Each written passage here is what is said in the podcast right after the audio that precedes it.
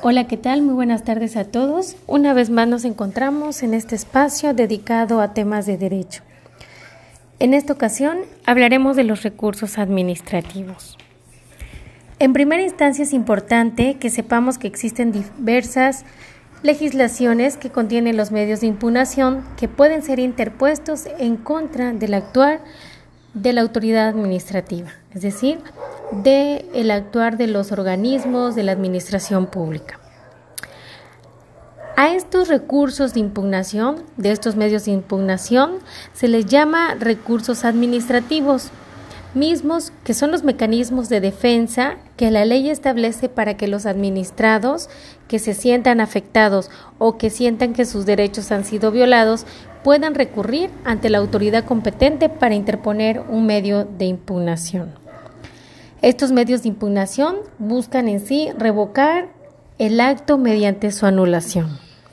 A continuación haremos un repaso sobre los medios de impugnación que se vieron en la actual sesión y que se contemplan en las codificaciones y leyes aplicables a cada esfera eh, gubernativa, es decir, a los actos de la federación, pero también a los actos en los estados.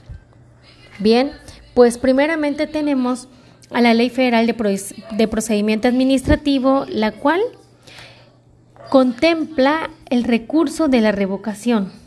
Este recurso lo encontramos estipulado en su artículo 83, que a la letra nos dice que los interesados afectados por los actos y resoluciones de las autoridades administrativas que pongan fin al procedimiento administrativo a una instancia o resuelvan un expediente, podrán interponer el recurso de revisión o cuando proceda intentar la vía jurisdiccional que corresponda.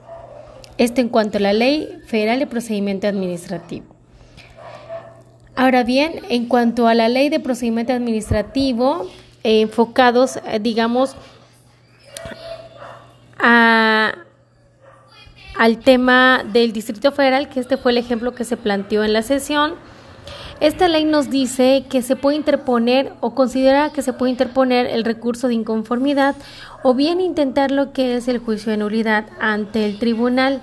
Eh, todos los afectados eh, que se sientan vulnerados podrán interponer este recurso mediante el tribunal.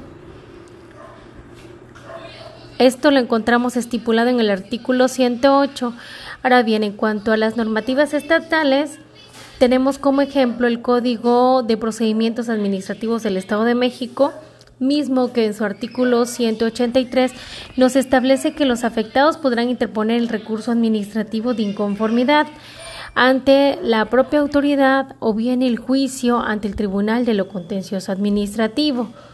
A su vez, pero bien en el plano federal, el Código Fiscal de la Federación eh, contempla lo que viene siendo el recurso administrativo eh, el, perdón, contempla como recurso administrativo el recurso de revocación, mismo que se encuentra estipulado en su artículo 116, que a la letra dice, la impugnación de actos administrativos dictados en materia fiscal federal podrán ser interpuestos, a, perdón, impugnados a través de recurso de revocación.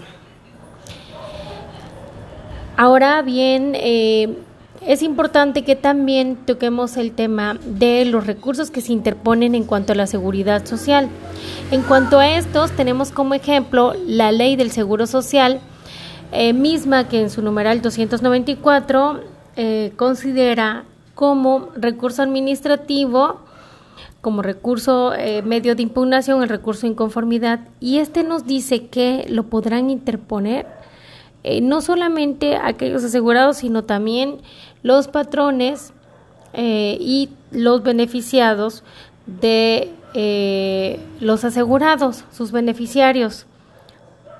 Mismo caso aplica con la ley del Instituto del Fondo Nacional de la Vivienda para los Trabajadores que nos dice que lo pueden interponer, eh, lo pueden promover los patrones, así como los asegurados o sus beneficiarios.